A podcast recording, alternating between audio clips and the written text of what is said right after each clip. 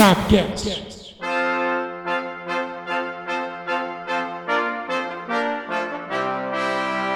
É isso aí, ouvintes do Sabcast. Você tá segunda-feira começando a semana pensando no jogo de amanhã, Champions League semifinal definida, tem Brasileirão que tá numa maratona alucinante aí, teu time, como é que tá o teu time no Campeonato Brasileiro? Hoje nós vamos dar uma interrompida aí nos jogos que o Campeonato Brasileiro nos proporcionou para falar de uma coisa que uma hora ou outra a gente teria que abordar esse assunto, pessoal. Eu achei até que demorou um pouquinho. Mas assim, ó, eu sou Alexandre Jouchak e eu vou poder contar para os meus filhos. Eu vi o início, o auge e o fim do reinado. Eu sou Eduardo Tavares e futebol é resultado. Nunca foi e nunca será apenas futebol bonito. Eu sou Leonardo Tavares, é segunda-feira, tem muito futebol, só falta a gente voltar a jogar bola, que saudade. Tava na hora, né, galera? E que reinado que é esse, pessoal? Vou falar uma historinha muito bonita aqui que eu escrevi para vocês. Olha só, Cristiano Ronaldo e Messi.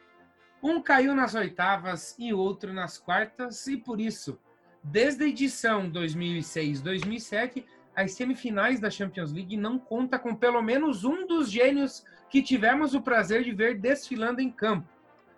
Mas a discussão vai muito além dessa edição da Champions League. Temos muita coisa para falar hoje. Então, para iniciar da melhor maneira, eu chamo meu amigo Eduardo Tavares com o Sabe Retro.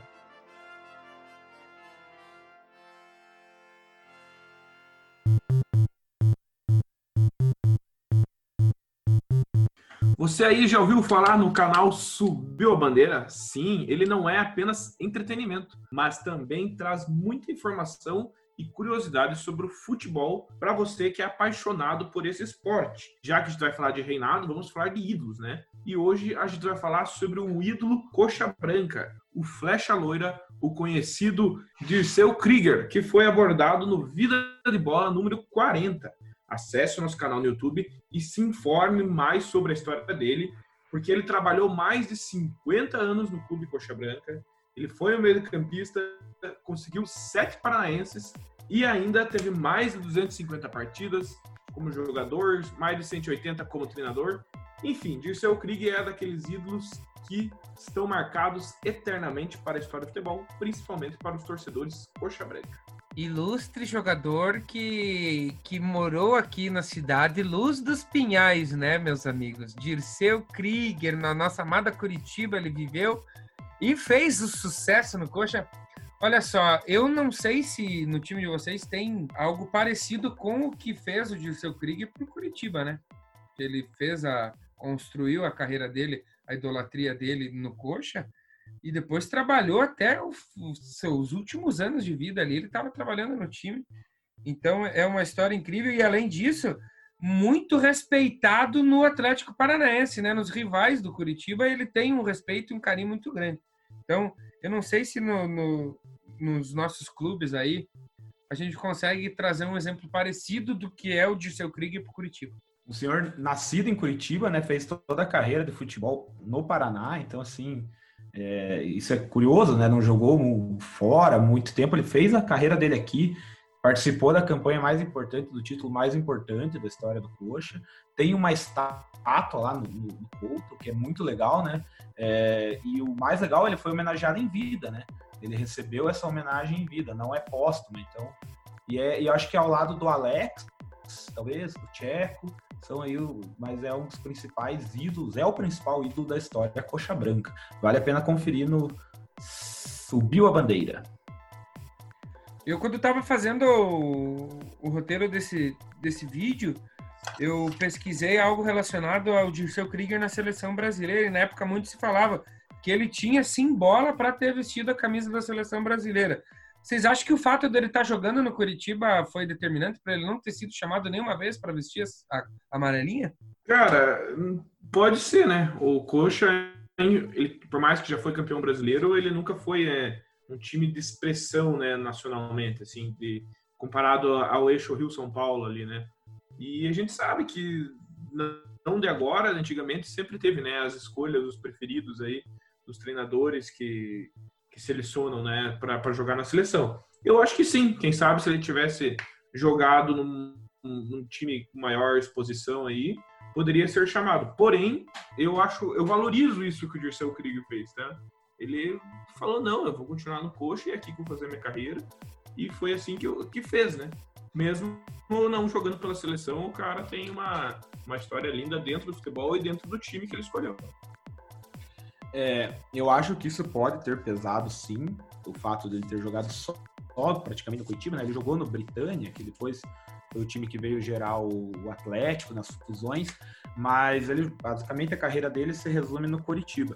Mas eu acho que também é por causa do período, né? A concorrência da época era muito grande, né? Ele jogou na década de 60 até metade da década de 70 e era a época, poxa, que o Brasil era farto em craques do futebol e, enfim, né? Não precisamos nem falar na mesma posição dele você tinha Garrincha, você tinha, aliás, o Garrincha era ponta, mas você, enfim, ele era o flecha loira, ele jogava de meia, enfim, assistam o vídeo, mas é por aí.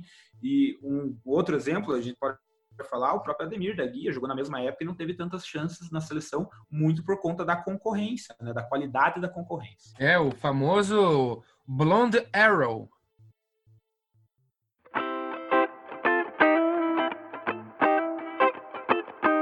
Isso aí, rapaziada, vamos discutir isso porque eu não sei vocês, mas eu cresci agora em minha adolescência foi baseada em assistir Lionel Messi e Cristiano Ronaldo. Então é triste ver esses jogadores chegando no fim da sua carreira. Eles estão velhos. O Cristiano Ronaldo é uma máquina de treinar, né? Ele joga em altíssimo nível ainda com, com a sua idade. O Messi é um pouquinho mais novo que ele.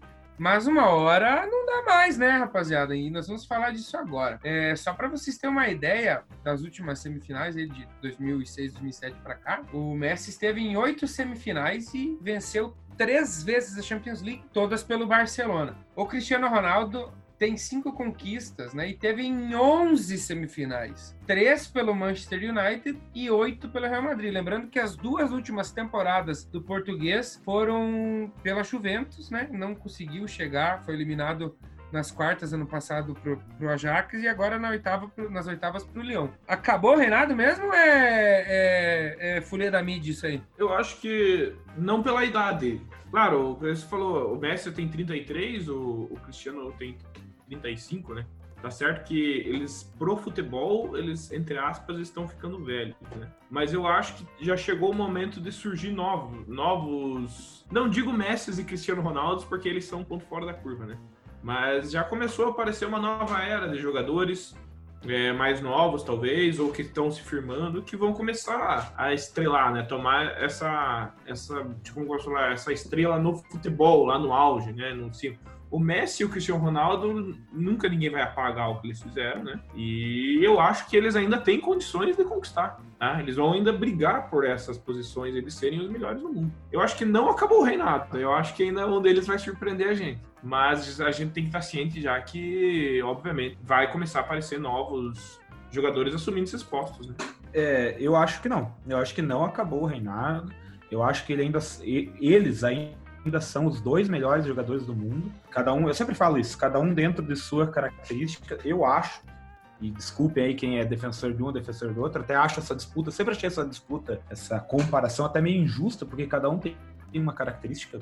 Eu acho os dois hoje os melhores. Eles estão nas, na prateleira mais, mais alta do futebol. Eu acredito que eles é, se equivalem, inclusive em genialidade, enfim, mas cada um na sua característica. Eu acho que não acabou. Por que, que não acabou?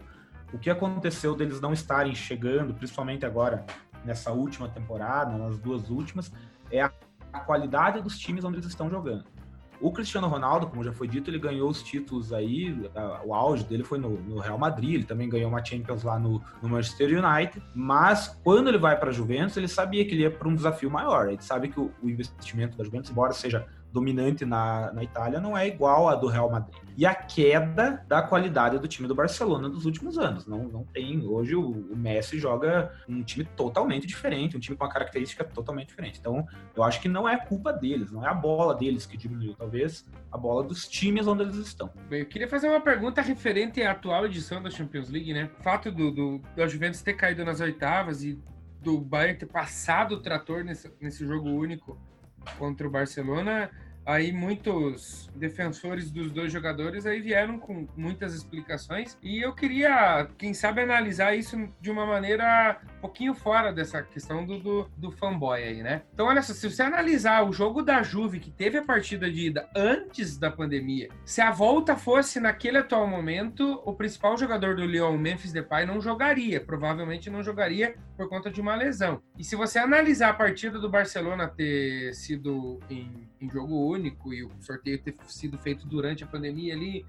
Vocês acham que a pandemia foi determinante para a SEMI estar sem os craques? Foi, foi sim. Isso mudou tudo, né? Acho que em todos os segmentos do futebol a pandemia interferiu. E, não, e sem dúvidas na, na Champions League também, na questão de classificação. Enfim, o principal exemplo é esse aí que você deu, do, no Memphis Depay, tá no jogo do Lyon.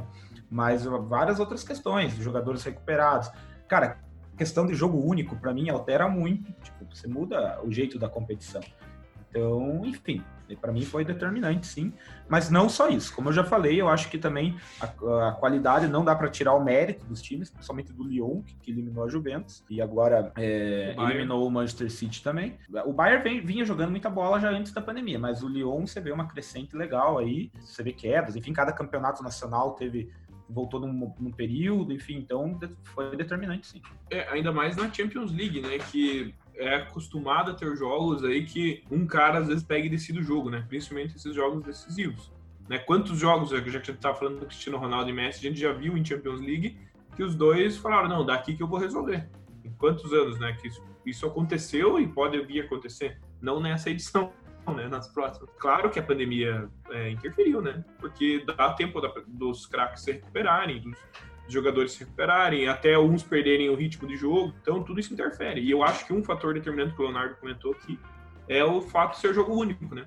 Às vezes, se você levar o jogo para tua casa, com a tua torcida, isso muda total a, o clima do jogo né? A motivação. É, isso no caso do Barcelona, né? Porque o, o Juventus era o jogo de volta, né? Das oitavas. Um exemplo do que eu falei agora há pouco, o, por exemplo, a Bundesliga, no qual o Bayern joga, o Leipzig joga, então, então na semifinal, eles jogaram, a Bundesliga voltou quase um mês antes do campeonato italiano, por exemplo. Claro que não, não só isso, é uma soma de fatores que interferiu nos resultados. E analisando essa questão de ser antes da pandemia ou não, e se fossem dois jogos, mesmo sendo Barcelona e Bayern de Munique, teria alguma chance do Barcelona passar, quem sabe? Eu acho que ia dar Bayern de Munique, né? Mas acredito que não ia ser nessa elasticidade aí de oito gols de passar o trator em cima. Mas hoje, se você comparar, até antes da pandemia, o futebol do Bayern com o do, do Barcelona, já, o Bayern já apresentava um melhor futebol, né? Principalmente o Lewandowski, ali, que é a referência do Bayern de Munique, né? Então, todo mundo já vinha falando do Lewandowski antes, do, antes da pandemia e tal, que está sendo um dos melhores jogadores do mundo atualmente. Então, é, eu acho que, independente disso, o Bayern ia passar, mas eu acho que não ia ser né, tão, tão surpreendente como foi para todo mundo. É assustador, né? Na verdade, ver aquela chuva de gols, né? Ninguém esperava. Enfim, galera, como foi muito curioso ver, né, toda esse, essa chuva de gols para cima do Barcelona. Essa chamada pro palestrinha tá sempre muito manjada, né? Sempre falar que é muito curioso, mas chegou a hora do menino das curiosidades, Leonardo Tavares. Ô, oh, palestrinha! E por incrível que pareça, você acertou o time mesmo de chamar. É difícil trazer uma curiosidade que tem muito a ver com o que a gente está falando. Geralmente eu procuro uma curiosidade fora do que a gente está falando. Mas hoje eu trouxe uma curiosidade exatamente do que a gente estava falando agora. É sobre a goleada que o Barcelona tomou. É, essa é a sexta vez que o Barcelona sofre oito ou mais gols em um jogo, em 120 anos de história, no qual ele já disputou 4.440 jogos oficiais. Vou passar uma listinha dos jogos em que ele já tomou oito ou mais gols. Na maioria foi, foi em território espanhol na verdade todos, com exceção desse do Bayern 8 a 2. Em 1931, na La Liga, ele perdeu para o Atlético Bilbao de 12 a 1. O Real Madrid ganhou de um 8 a 2 também, Campeonato Espanhol, 1935. O Sevilha já ganhou do Barcelona por 11 a 1 em 1940. O Real Madrid ganhou também pelos mesmos 11 a 1 em uma Copa do Rei em 1943. Inclusive essa é a maior goleada do Clássico. O Sevilha já ganhou de 8 a 0 numa Copa do Rei em 1946 e agora essa a eliminação pelo, pra, para o Bayern, o único estrangeiro que meteu 8 a 2 nas quartas de final da Champions em jogo único. É, para o Barcelona tomar goleadas assim, pessoal, não é mais não é fácil. Mas por incrível que pareça, essa não é a maior goleada da história da Champions. Acho que vocês já imaginavam isso. A maior goleada da história da Champions é Dinamo Bucareste e Crusaders FC na temporada 73-74. Foi 11 a 0 para o Dinamo Bucareste. A gente teve um outro que foi Reykjavik, é um time da Croácia, perdeu de 12 a 2 para o Feyenoord na temporada 69 e 70. A gente teve vários 10 a 0. Borussia Mönchengladbach ganhou do Lanaka, o Leeds United ganhou do Oslo, o Ajax ganhou do Nicosia, o Benfica ganhou do Stade Dundelage, o Ipswich Town ganhou de 10 a 0 do Floriana, Aí vem um 10 a 0 talvez mais conhecido. O Manchester United ganhou de 10 a 0 do Anderlecht. O Liverpool ganhou de 10 a 1 do Olu. E o Anderlecht devolveu, ganhou de 10 a 1 do Haka Valikovsky. é isso, pessoal. As goleadas da Champions League, mas o Barcelona sofreu, né? O Bayern, único estrangeiro a meter 8 no Barcelona. E aqui no Brasil, para golear o Barcelona, é só meu Vascão, hein? Mas eu acho uma coisa que difere um pouco dessas goleadas que o Leonardo trouxe, é porque assim, você pega, falando das goleadas do Barcelona ali, né? A, a maioria foi ali em 43, 40, 35, 31, 46. Ou seja, é uma época quando o futebol ele era mais precário. Então, tipo assim, claro que fica eternizada a marca, né? Mas às vezes naquela época tinha uma disparidade nos times que não que era fácil meter 8, né? 8, 10, 11, mas é, é uma goleada que o, a qualidade dos dois times às vezes você entende o porquê que não são tão iguais. Agora você pega em 2020, umas quartas de final de Champions League, onde dois times milionários, é, onde um deles tem considerado o melhor do mundo, que é o Messi, ter, ter perdido de 8 a 2 é muito surpreendente. Porque envolve não. É muito time dinheiro, é, é, é muita mídia, é muito é muita babação de ovo, às vezes, por um lado, e você pega também aí o. o é que nem o 7x1 que o Brasil levou. É, é, é inacreditável há tempos do futebol que hoje nós vivemos. E essa times que podem ser equiparados, com a mesma força, com a mesma qualidade, um meteu uma goleada no outro. Eu só queria poder dar alegria ao meu povo.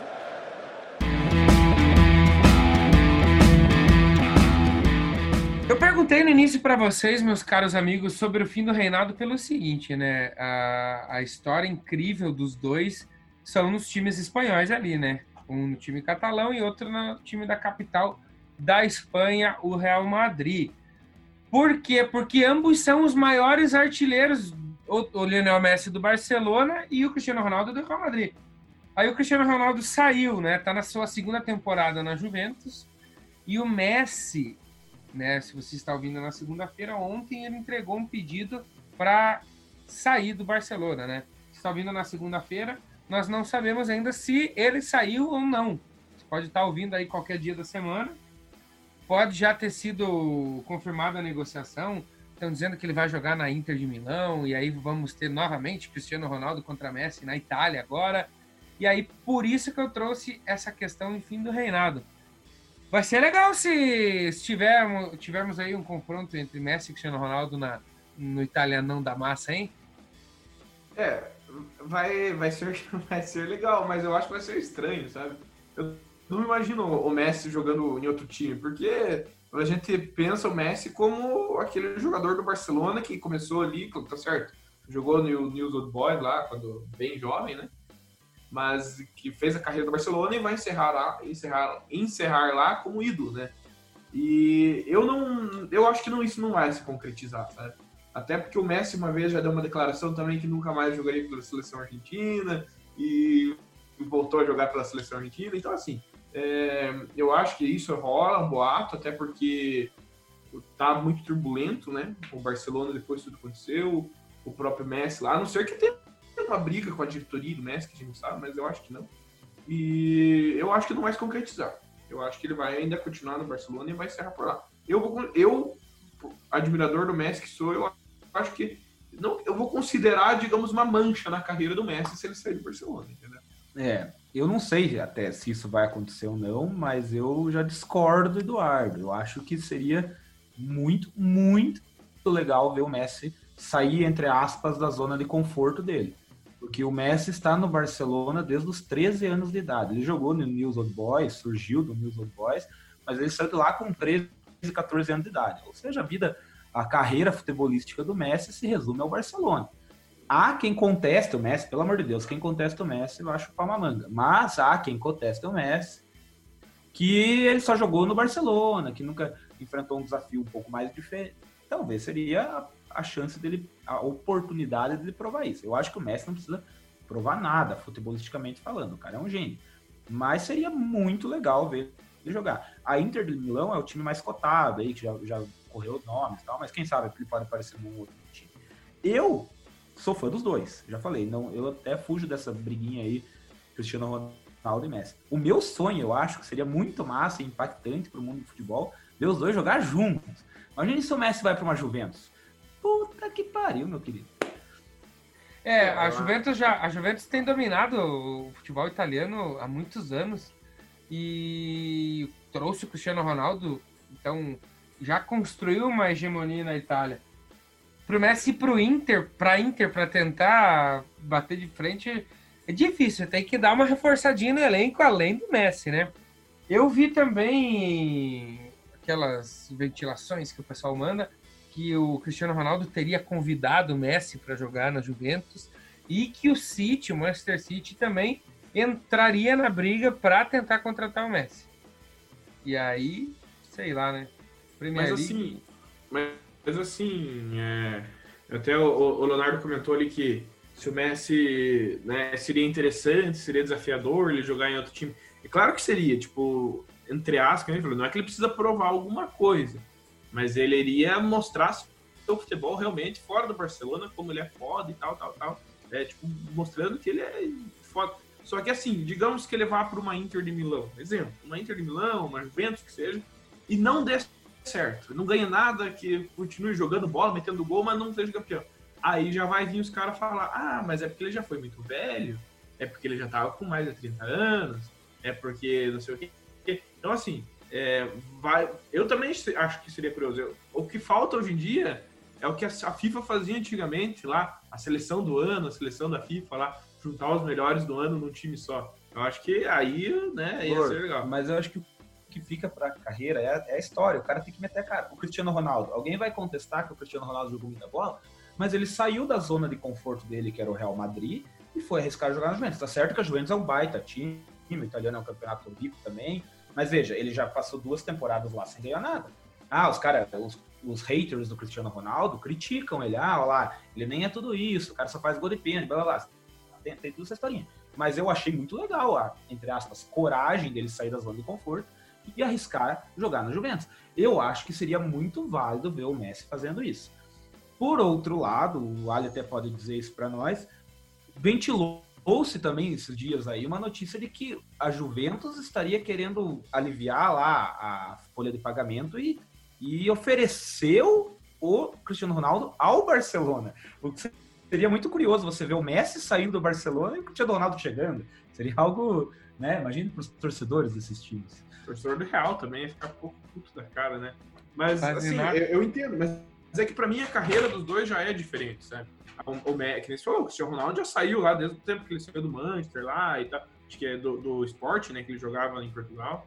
E ele já a, carreira do Cristiano Ronaldo ele já rodou mais de dois, três clubes. O Messi não. O Messi ele construiu a carreira dele no Barcelona e eu sou um cara meu conservador. Mas... Eu penso assim. É, é, é, igual a gente tem o Marcos no Palmeiras. O cara jogou a vida inteira ali. Tem que Mas ele não se acomodou na seleção no, no, no Barcelona. Hoje ele tá sofrendo, carregando um piano nas costas, lá um time que não é tudo aquilo, tá, tá lá tomando de oito. O, sabe, mas aí que tá, não é porque agora tomou de oito que tá mal que vai sair do time. O Sabe Retrojo não trouxe o Dirceu Krieger aí, que ficou não sei quantos anos no coxa, depois tornou treinador, trabalhou lá. Pô, faz a carreira lá, o cara é ídolo lá, não tem que ir se meter pra, pra outro time. Continua lá, não tem que sair não, só porque tá mal. Ah, essa, essa notícia aí que ele falou que talvez queria sair, a gente não sabe como que foi esse, esse bizu, com certeza.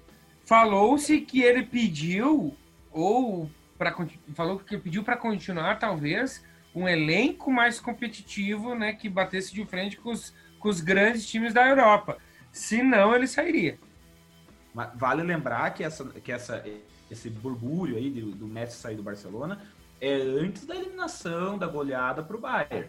Já se falava antes. Agora, depois da eliminação, isso criou mais forma. Né? Um, uma curiosidade, não é nem uma curiosidade, é um resgate de uma informação.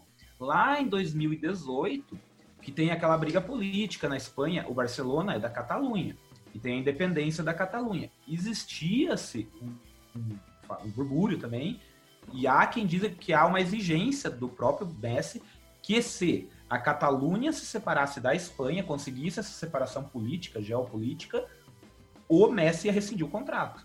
Então sempre o Messi ficou nessa. Ele sempre foi do Barcelona, mas é que a briga política lá é muito grande. Mas se um dia isso acontecesse, há quem diga que existia uma exigência do Messi de que, por um acaso, a Catalunha deixasse de ser território da Espanha, do Reino da Espanha, o Messi sairia do Barcelona. Ah, é, e nós teríamos eu... aí o grande clássico do Catalunhão, né, Barcelona e Espanhol. Mas assim, eu acho que, cara, o Messi não tem que exigir, tipo, o melhor time. Claro, ele é o homem referência lá, mas ele não é maior que o time. Né? Se o time tá mal e o cara mostra amor e tal, realmente que ele é de lá, tudo que o Barcelona já deu pra ele, ele tem mais que respeitar, né? Porque o time tá mal que vai sair agora. Fica lá, pô. Assuma a, assuma a barca furada também. Muito bem, galera. Na temporada 2006-2007, nós tivemos o Kaká como grande artilheiro, na época que ele defendia o Milan, fez 10 gols. E aí, essa vai ser a primeira Champions também desde então, né? Desde 2006-2007, quando o Kaká foi artilheiro, que nenhum dos dois é o artilheiro. Porque olha só, 2007-2008, Cristiano Ronaldo foi, depois Messi teve aí um tetracampeonato sendo artilheiro nas próximas quatro edições, Cristiano Ronaldo voltou, Aí teve aquela temporada onde o Messi, o Cristiano Ronaldo e o, e o Neymar dividiram a artilharia, enfim. E hoje, provavelmente, nessa edição, o Lewandowski vai ser artilheiro, né? Porque tá com 14 gols. E o Cristiano Ronaldo terminou a competição atual com 4 gols e o Messi com apenas 3. Então, é mais um número aí que tá indo contra os dois gênios da bola é, e a favor dos que afirmam que o Reinaldo acabou. Algum comentário, rapaziada? Eu acho que o que ainda pesa é o que já foi dito aqui, né? A qualidade dos times que eles estão jogando hoje. A Juventus, eu até entendo, a Juventus é hegemônica no, no, no campeonato italiano. Eu acho que a Juventus deve sim no, na Champions League, poderia jogar mais. Não que o elenco seja lá aquelas coisas, tem Cristiano Ronaldo, mas enfim. O Barcelona eu acho um, um, um eu acho um elenco muito aquém do que é o Barcelona. Então, somando-se isso, é o reflexo da, da não artilharia deles, do não resultado esperado deles. É claro, tem a idade, porque hoje aqui a gente discute, está acabando o reinado deles? Pode ser, pode ser que sim. Eu não acho que não seja isso, acho que eles ainda têm bola. A questão é que hoje eles vivem momentos, os clubes em que eles estão estão no momento aquém do futebol deles. É, a única coisa que eu tenho falar é que esse ano é do Lewandowski, né? Todo mundo já percebeu que esse cara aí tá sendo diferenciado esse ano, e não desse ano, né? nos últimos anos ele já veio despontando. Merecidamente. Merecidamente, claro. Então, é, é mérito mais do Lewandowski, do Lewandowski do que demérito do Cristiano Ronaldo ou Messi. Como o Leonardo falou, os times deles não colaboraram também. O, você falou da artilharia aí do Messi, que ele teve um tetra, eu acho que teve sempre bom, sempre bom falar. Acho que um dos anos foi a temporada 2012 que ele fez 92 gols, que isso aí, ó, para uma pessoa que não é, é, não é normal. E vamos, vamos ser bem sinceros, rapaziada. Se você é fã do Cristiano Ronaldo, beleza. Se você é fã do Messi, beleza. Mas não precisa ser hater do outro, porque os caras são muito foda. Você tá pegando o cara com 35 é. anos e, e, discutindo se ele pode, pode ser ou não o melhor do mundo com 35 anos.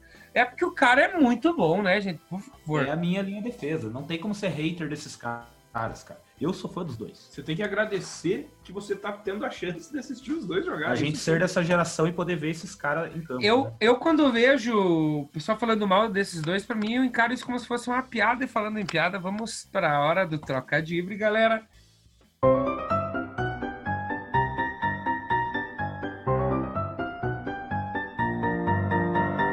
E hoje eu tenho uma surpresa para vocês. André Zanetti não está participando do nosso sabe Um que abraço, hoje. André Zanetti. Um É, abraço. senão um fica chorando depois lá. Fica triste, mandei Abra- abraço. abraço para o presidente Subiu Bandeira e André Lozanetti para toda a equipe da Z13 Produções. E ele ele mandou o trocadilho pra gente, nós vamos tocar aí pra vocês. Eu também não vi, juro que não vi. Eu fiz um para um trocadilho, mas o André Zanetti fez outro e nós vamos começar, é claro, com o presida, né?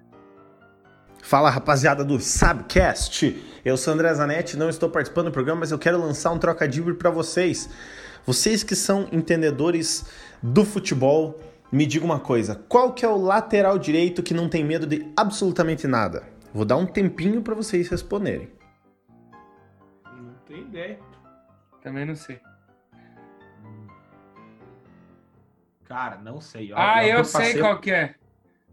Ih, Ih, Eu acho que é o sem medo. é, fale, fale isso pros caras do, do Bayern. vamos ver, É. vamos ver é. Vamos ver se é. Então, rapaziada, o lateral direito que não tem medo de nada é o Nelson, sem medo.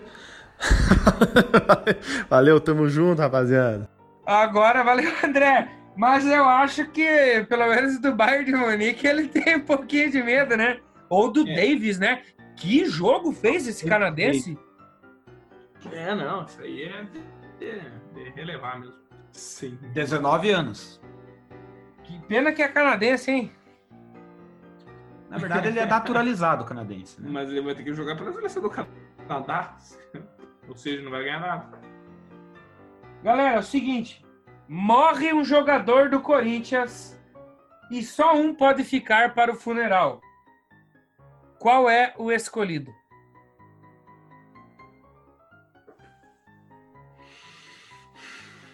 Só um pode ficar pro funeral. Morre o jogador, só um pode ficar pro funeral. É óbvio que vai ter que ser o Danilo Avelar, ele, né, que morreu, então. Senhoras e senhores, ó, outro lateral, hein? Hã? Cada vez melhor. As duas envolveram laterais. Senhoras e senhores, esse foi o Trocadilho de hoje. Espero que vocês tenham gostado. Ai, eu não aguento assim, pessoal.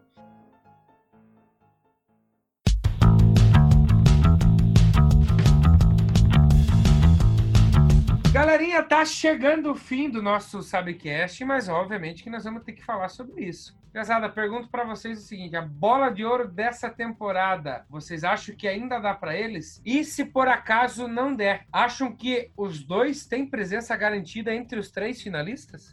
Estarão indicados até pela. ah, até pelo retrospecto aí. Acho que o Cristiano Ronaldo corre o risco de não estar. Mas eu acho que eles estarão indicados, mas o polonês Lewandowski vai levar. É, eu também tenho a mesma opinião do Leonardo, mas eu acho que o Messi ainda fica entre os três.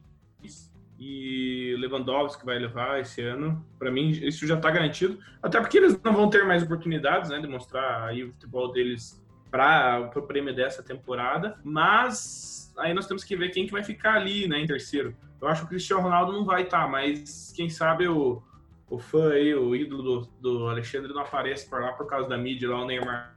O Neymar. Mas é- Se ele ganhar a champinha, se ele ganhar a champinha, sei não, hein?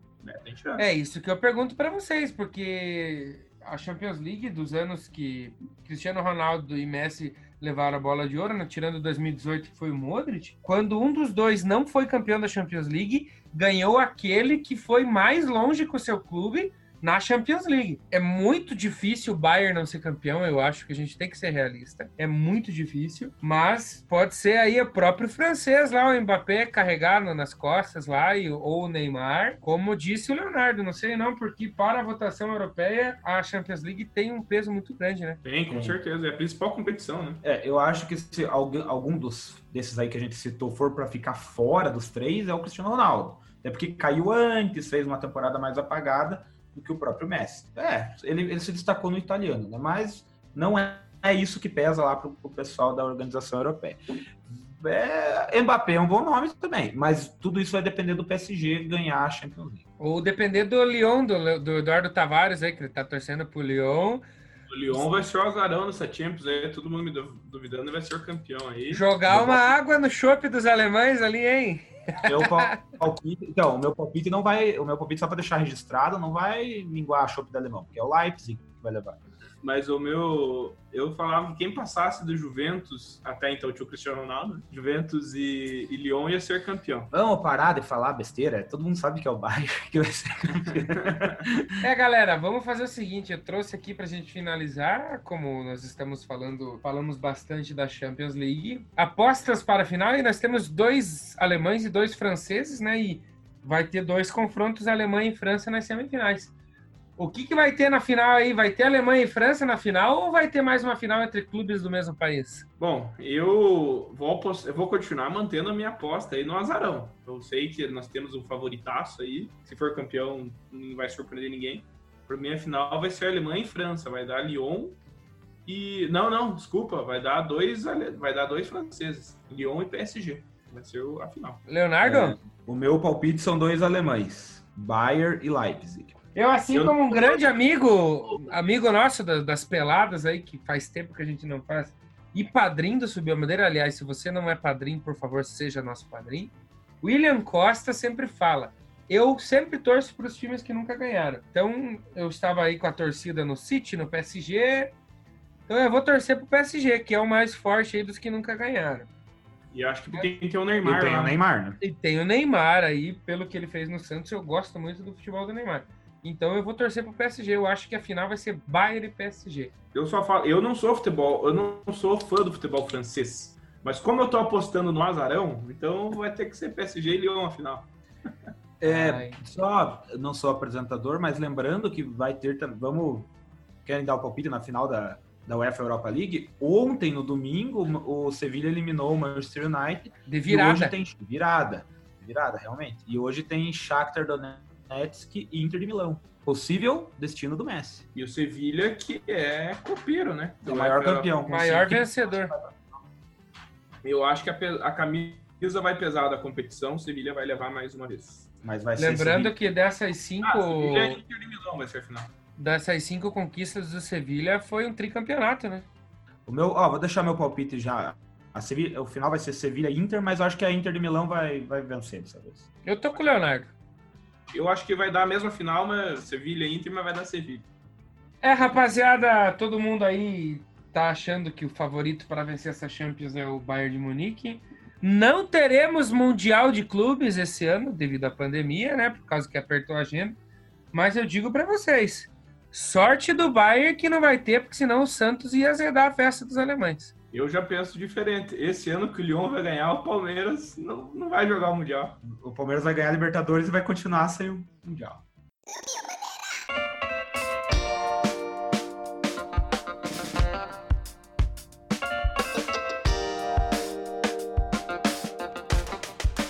E esse podcast é um oferecimento de Sal Agosto e Quitutes Aquino.